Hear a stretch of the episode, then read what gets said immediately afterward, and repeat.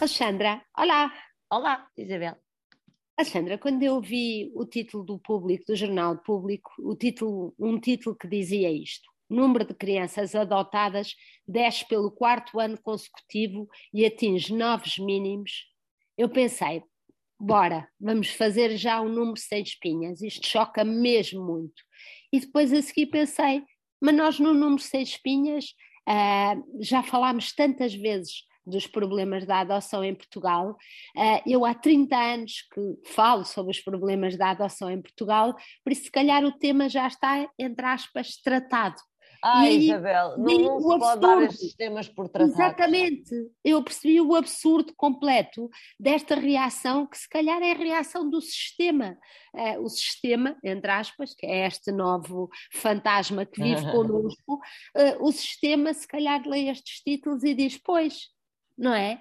E, e, esta jornalista que escreveu este artigo, a Ana Dias Cordeiro, e que já ganhou vários prémios pela sua luta a favor dos direitos das crianças, também com certeza já escreve, já escreve há anos e anos sobre este tema e, no entanto, é ela que nos vem dar esta alerta. As coisas conseguiram piorar. A pandemia conseguiu uh, que uh, a pandemia, ou talvez não, porque o relatório onde estes números vêm nem sequer dá uma causa, mas a verdade é que em 2020 estes números descem.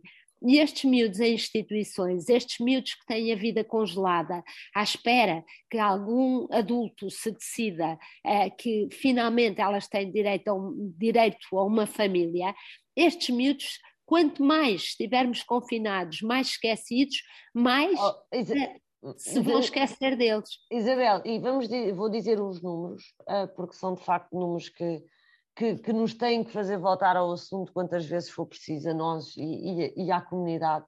Ah, os valores ah, de adoção em 2020 dizem que só foram adotadas 178 crianças, são menos 43 do que em 2019. Mas, Isabel, em 2017 tinham sido adotadas 268 crianças. Portanto, nós estamos a falar de menos 90 crianças adotadas uh, face a 2017. Uh, eh, bastava uma uh, para nós, para menos uma, para nós já e que, que se devesse a ineficiências do sistema ou, ou, outras razões que não, que não menos crianças na, nos orfanatos.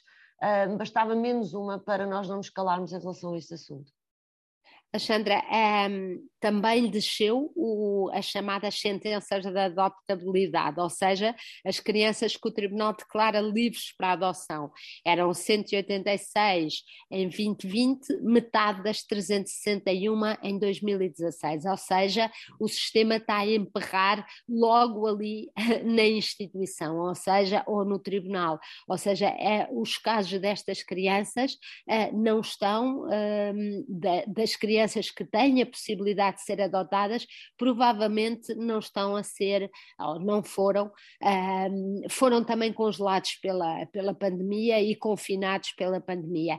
E isto não pode ser, porque depois este relatório, uh, que é do Conselho Nacional da Adoção, uh, confirma que o tempo de permanência em acolhimento institucional é muito elevado e tem uma tendência para o agravamento.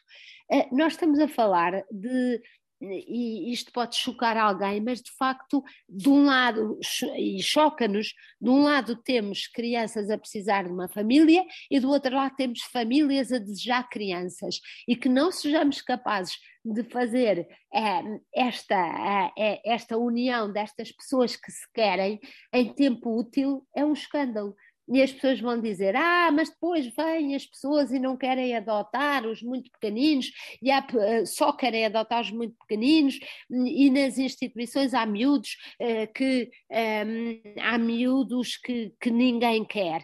Pois, até para isso, eu acho que é a lentidão do sistema que muitas das vezes é culpado. Porque os processos começam, de facto, muito lá atrás e quando finalmente acabam... Facto... Não, exatamente, e porque não foi capaz, não foi capaz, de, muitas vezes, ter a coragem de perceber cedo que aquela família biológica não serve para aquela criança e não teve a coragem de tomar essa decisão. E, portanto, essa criança realmente, eu vi, Alexandra, eu vi e eu estudei os casos.